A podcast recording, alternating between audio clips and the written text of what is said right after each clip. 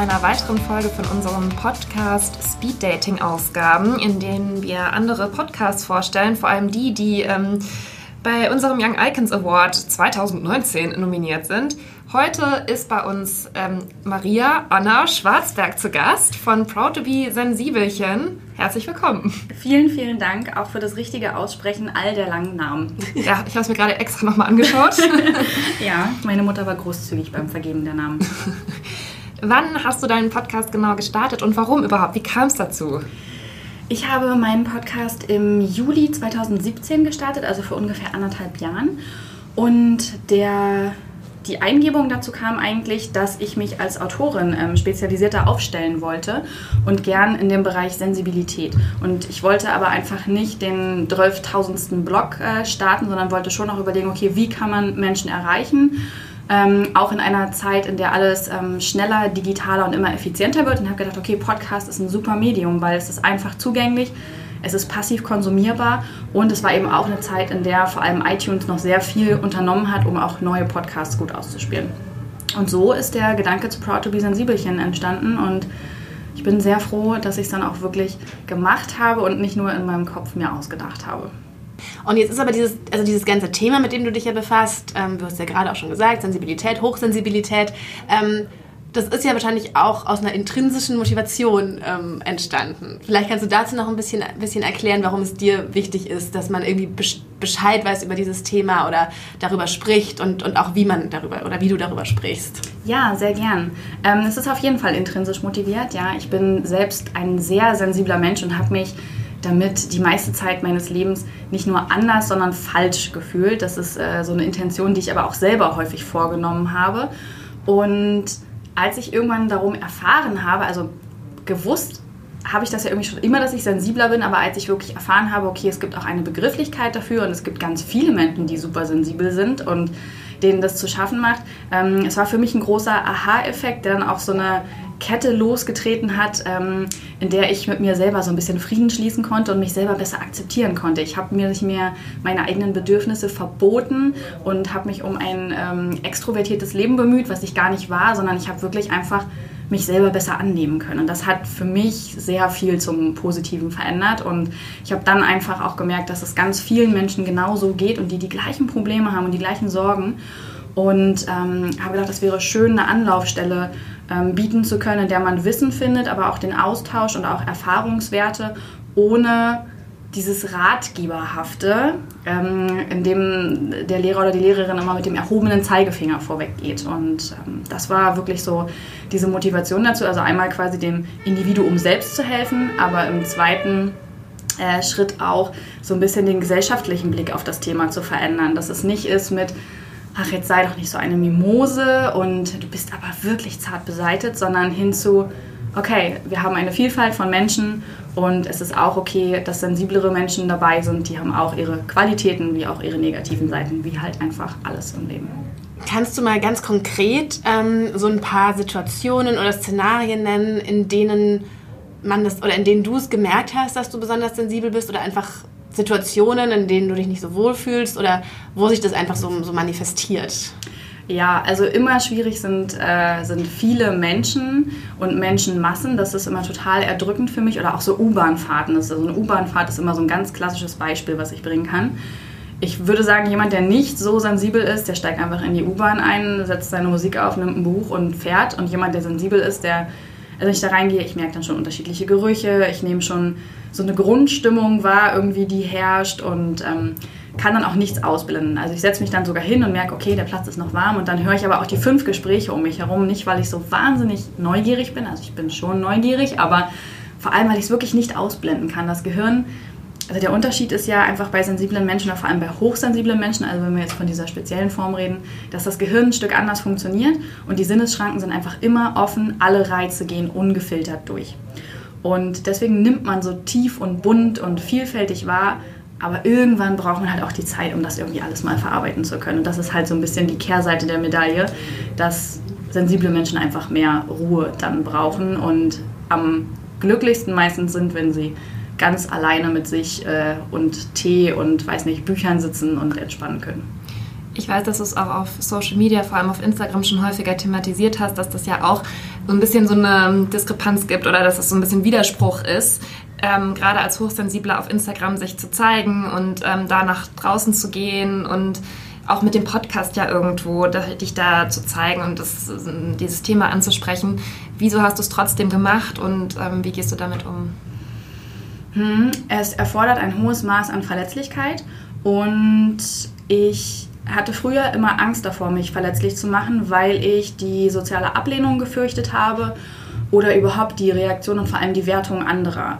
Und je häufiger ich das aber gemacht habe, umso häufiger habe ich auch gemerkt, dass das für gewöhnlich nicht eintritt, sondern dass ähm, es für einen selbst eine großartige Erfahrung ist, sich verletzlich zu machen, weil man an sich selber wächst und darüber hinaus wächst. Und ich bin hinterher immer eher beeindruckt, ähm, was es mit mir macht, aber auch, was es mit anderen Menschen macht. Denn das, was passiert ist, dass andere Menschen dann auch sagen, hey, ähm, ich kenne die Situation oder ich habe etwas Ähnliches durchgemacht oder in jedem Fall machen sie ihre Schranken auch auf und ähm, es gibt eben auch anderen Raum, ähm, die Erfahrungen zu teilen oder die Gedanken und Emotionen. Und das ist natürlich so ein schöner, ähm, ja, so ein schöner Effekt, so ein Schneeballeffekt, der sich dann immer weiterträgt. Und so passiert es ja tatsächlich auch, dass Themen, die eigentlich eher ähm, verschwiegen werden oder die eher nicht so positiv sind, ähm, dann in der breiten Mitte der Gesellschaft ankommen. Überfährt dich das manchmal auch so ein bisschen, wenn dann Leute dir Nachrichten schreiben mit, mit den Erfahrungen, die sie so gemacht haben, die vielleicht auch teilweise nicht so schön sind oder belastend sind? Ja, auf jeden Fall. Ähm, ich muss schon immer aufpassen, ähm, so gerade digitale Grenzen einzuhalten, weil ich keine Selbsthilfegruppe und keine äh, therapeutische Anlaufstelle bin.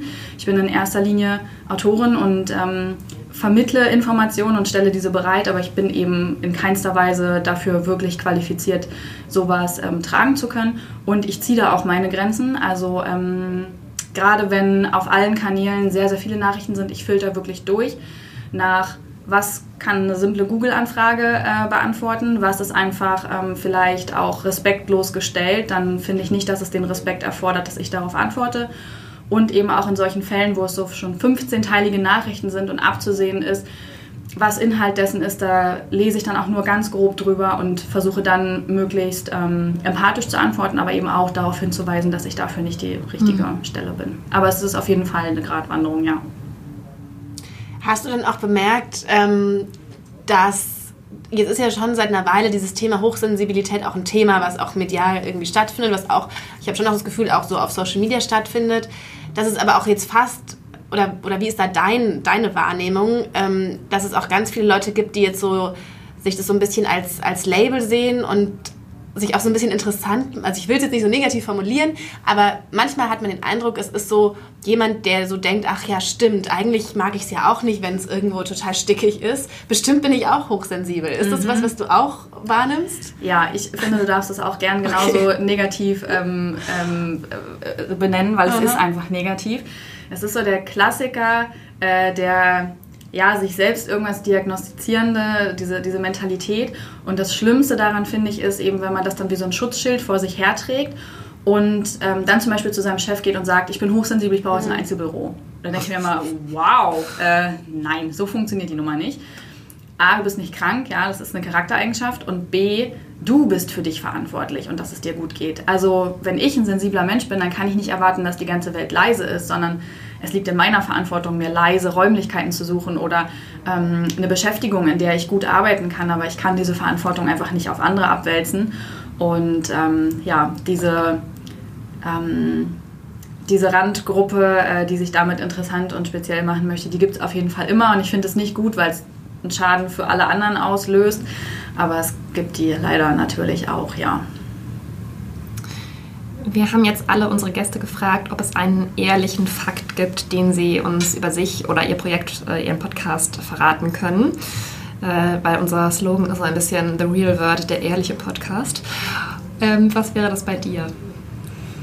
Was wäre das bei mir? Ah, es ist jetzt gerade wie bei Wer wird Millionär, wenn es auf die, auf die, auf die Millionenfrage zugeht und man nochmal ganz kurz überlegen muss, was wäre so richtig ehrlich?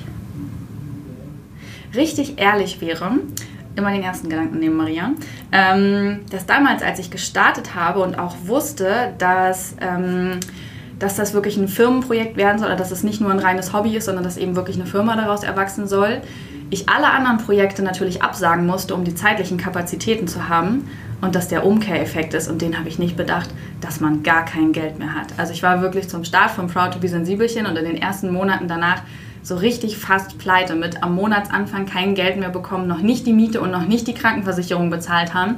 Und das war wirklich der Preis, den ich dafür anfangs zahlen musste, ehe sich das irgendwann so ein bisschen etabliert hatte und daraus dann wieder Geld geflossen ist. Ja, das wäre auf jeden so Fall ehrlich. Vertrauen hattest du aber in das Projekt von Anfang an? Hast du Ah, nein, ich hatte spannend. schon wahnsinnig viel Panik auch. Und, ähm, aber es war so ein, ich hatte keinen Plan B. Ich wollte einfach, dass es klappt. Und vielleicht war es gut, dass es keinen Plan B gab, weil dann hätte ich wahrscheinlich schon im ersten Monat gedacht, nee, also das mache ich nicht. Gab es denn, ich weiß, das ist eigentlich unsere letzte Frage, aber ich stelle trotzdem noch eine Anschlussfrage. Ähm, gab es so einen Moment von einem, wo du so, so gesagt hast, da jetzt ist so eine Art Durchbruch passiert oder ist es wirklich so stetig gewesen? Oder gab es irgendwie so eine, weiß ich nicht, irgendwie eine Kooperation oder eine Folge, die plötzlich total super lief? Ähm, mhm. Das ist ja auch immer ganz interessant, glaube ich, für Leute, die auch irgendwie sowas planen und vorhaben, ob es, auf was man so hinarbeitet oder wie es dann klappt. Ja, ich glaube, da gab es so zwei Etappen. Die erste war, als in der ersten Woche der Podcast auf Platz 1 geschossen ist und sehr viel mediales Interesse bekommen hat und ähm, dadurch auch sehr viele Gäste angezogen hat, ähm, einfach weil sie die Inhalte stimmig und gut fanden. Und das zweite war im letzten Jahr, als wir dann wirklich ins Crowdfunding gegangen sind, um das erste Buch zu machen und um mehr Bücher rund um den sozialen Wandel zu machen und so eine breite ähm, Unterstützung erfahren haben, dass das Crowdfunding noch getoppt wurde und noch mehr Geld zusammenkam. Und ich da wirklich wusste, okay, das ist die Rückmeldung, dass die Menschen und gerade die, die dem ganzen Projekt folgen, das Gleiche wollen. Und dass ich nicht mehr tagtäglich Panik haben muss, dass morgen einfach alles weg ist.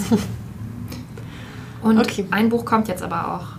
Genau, ein Buch ist schon auf dem Markt. Ja. Ähm, das We Are Proud to Be Sensibelchen Buch mit zehn anderen Autoren und Autorinnen, die auch alle super sensibel sind, aber so völlig unterschiedlich. Und ähm, genau, das zweite Buch erscheint jetzt in diesem Jahr im August. Und magst du noch sagen, wo man dich finden kann äh, im Internet, für alle, die es noch ja. nicht wissen? Genau, natürlich über den Proud to be Sensibelchen Podcast und ansonsten ähm, am besten über Instagram unter Maria Anna Schwarzberg. Da erfährt man eigentlich alles, was immer so wichtig ist. Okay, sehr gut. Danke, dass du da warst. Sehr, sehr gerne. Ich danke euch. Danke dir.